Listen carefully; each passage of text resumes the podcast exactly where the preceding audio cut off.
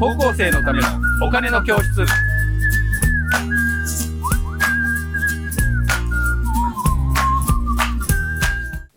はい皆さんこんにちは。こんにちは。高校生のためのお金の教室のお時間です。私 MC の山下です、えーそしてメインキャスターの小笹俊一です。はい小田さん今日もよろしくお願いします。よろしくお願いします。で今日のテーマはですねこれです。はい。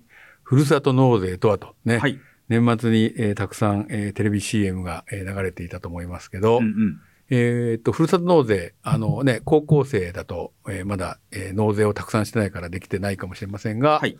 お父さんとかお母さんが、えーやってる、えーケースもあると思いますが、小笹さんはやってらっしゃいます？そうですね。あの、昨年の末に、えっと、慌てて、えっと、ふるさと納税しました。年末にね、そうですね。までにやると、その年度の、あの、えー年の？年の、うんえー税金が、えーっと、ふるさと納税で納税できるということですよね。そうですね。あの、はい私は大分県で働いてたことがあるので、その大分県でとても馴染みの、えー温泉旅館の宿泊券を目安に、えーふるさと納税をしました。はい。はい。ね、一番、あの、正しいふるさと納正税縁のあるふるさとに納税するっていうね。うんで、昔はなんか、こうね、返礼品がいいところをっていうのでうん、いろいろあの話題になったんですけど、えー今は割と、えー平準化しているので、うんだから、えっ、と、そういうホテルの宿泊とか、あの、ものだけじゃないものも結構増えてますよね。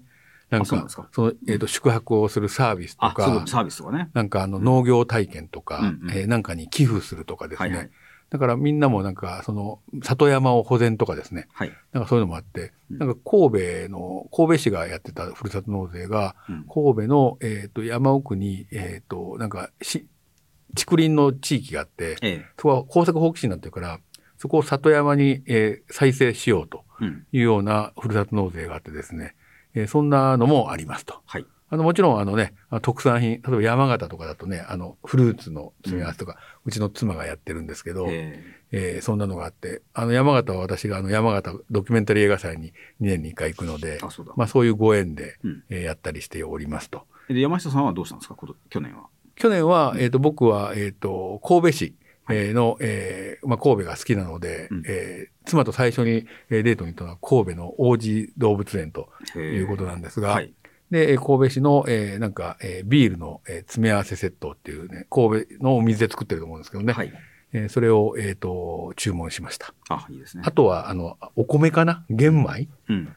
玄米をなんか、あの、えー頼むと、玄米で美味しいのってなかなかなないじゃないですか、探すのが。白米じゃなくて玄米ですね。そうなんですよ。それうん、を、あの、えっ、と、なんか、注文したかな。はい。北海道の米を。うんはい。はい食べました。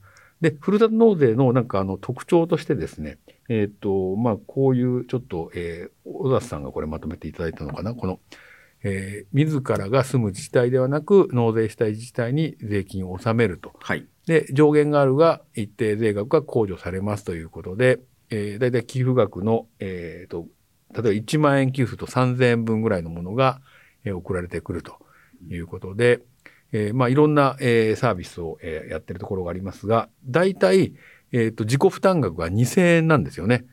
あの、うんうんで、2000円で、えー自己負担で、あとは、えっ、と、返礼品が戻ってくるので、割と、えっ、と、まあ、えーいい意味で、えーまあ、えーお得だということで、今物価がいろいろ上がってますので、はいはいまあ、これも一つの、えー対策ができるんじゃないかと。うん。本当にお米とかですね、ティッシュペーパーを置いてるところもなんか最近あるらしいですよ。ああ、そうなんですね。ええうんそういうのがあって、えーちょっと、えー家計に優しくなると。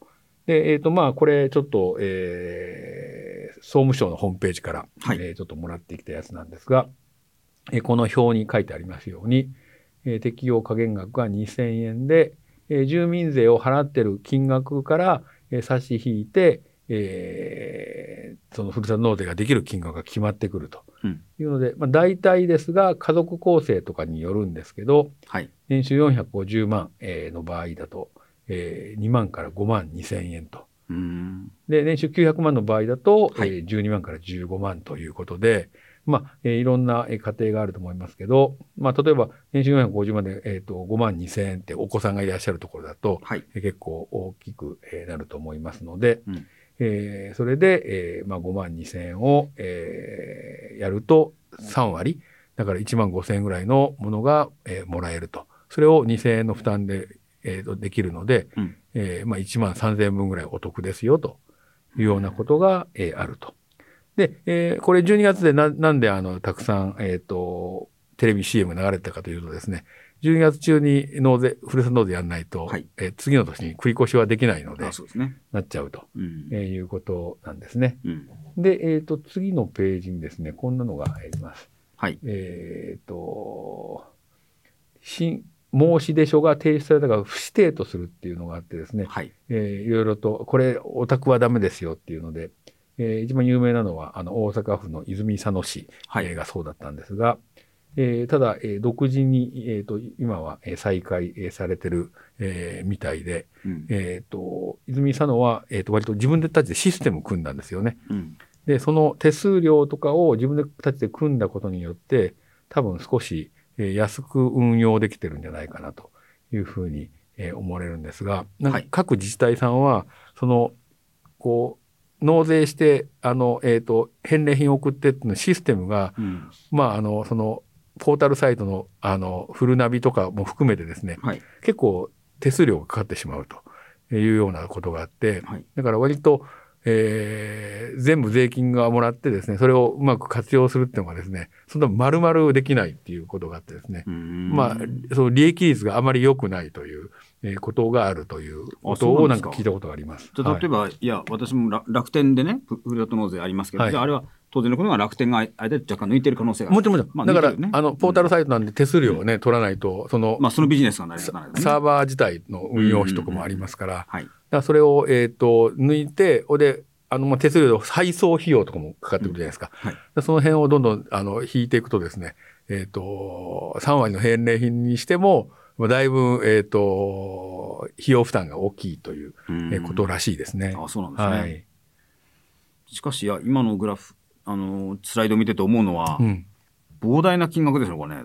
300、これはすい。ごいですね。この、400億もはい。入ってくるという。だからこれだと泉佐野市も本当にね、あの、うん新しい学校を建てたりとかなんか病院を作れたりとか、うん。本当に、あのね、う泉佐野だけ病院無料化とかもできるじゃないですか、あこれそうですね。そういったのはなんかあるので、うんだから人気のあるのは、なんか北海道とか都城市とかすごい人気あるらしいですね。へなので、まあ、あの、皆さんもできれば、あの、自分の、えー縁があるふるさとにですねー、うんえーふるさと納税をして、あ、こんなのがあるんだとかっていうふうにして、なんか体験とともにやっていただけるといいかなというふうに、えー思いますと。これだからい一応あれですね、賛否両論しあることを知っておいていただきたいですかね、せっかくお金そうそうですね。まずあの。3はこのあれよね、400億も取ってしまうところあるぐらいに、あの要はち地域の役場の方々にこうマーケビジネスの感覚を植え付けることに成功したということが一つよく言われます。そうですね。あと、やっぱり、あの、今の普通にやったらば、えっ、と、人口の少ないところにはお金がなかなか回っていかない世の中の仕組みになってますんで、まあ人口少ないところでも知恵によってお金が集められるというところがあるとそうですいうね。ところ3ですね。うんで賛否の比の方は、えー僕は外国株投資に似てるっていうことなんですけど、要は住んでないところに投資するわけだから、やっぱそその地域が潤ってしまうと、もともと住んでるところ、そうですよね。で、いろんなインフラを、道路だとか使わせてもらってるのに、それに対する税金を払ってないというふうにあの考えることもできるわけですので、ちなみに、あの、横浜市が流出額がすごく大きくらしくて、そうそう、だからね、横浜とかね、横浜に住んでる人は、横浜市のふるさと納税じゃないところにたくさんされてるっていうことなんですよね。まあ、人口も多いから横浜市はすごい金額になってるみたいなんですけど、そういうあの逆のあのデメリットみたいなのがあるというそうですよことで、うんら両方知ってですね、大体メリットがあると大体デメリットも必ずありますから、そうかそうか。ええはい。だから、あの、メリットだけがあるものっていうのは絶対ないから、はい絶対儲かりますよって話は絶対ないわけで、本当に。ああそうええうんまあ、それはそういうものだというふうに思ってもらえるといいかなっていうふうに思います。ですが、そうか、逆に言うと、た単に儲かりますせいで選ばないっていうね、そうです。話がとても大事だということですね。だから、あの、どういうふうにして、なんかこれはな何のために使われてるんだっていう、やっぱりそもそも論みたいなことをはい。考えながらやっていくっていうのがいいんじゃないかなっていうふうに思います。はい。はい。えーということで、えっ、と、今日は、えー、小田さん、ふるさと納税のお話ですが、えー1月から、えっ、と、新年な、新年なので、うんえー今年のふるさと納税が始まっております。そうですね。ということなので、まだお父さんとお母さんやってないところは、えーちょっと相談して、えー自分となんか一緒にあのなんか選ぶとかっていうのも面白いかもしれないですね。そうですね。っていうのをやってほしいと思います。えーということで小田さん今日もありがとうございました。ありがとうございました。じゃあ皆さんさようなら。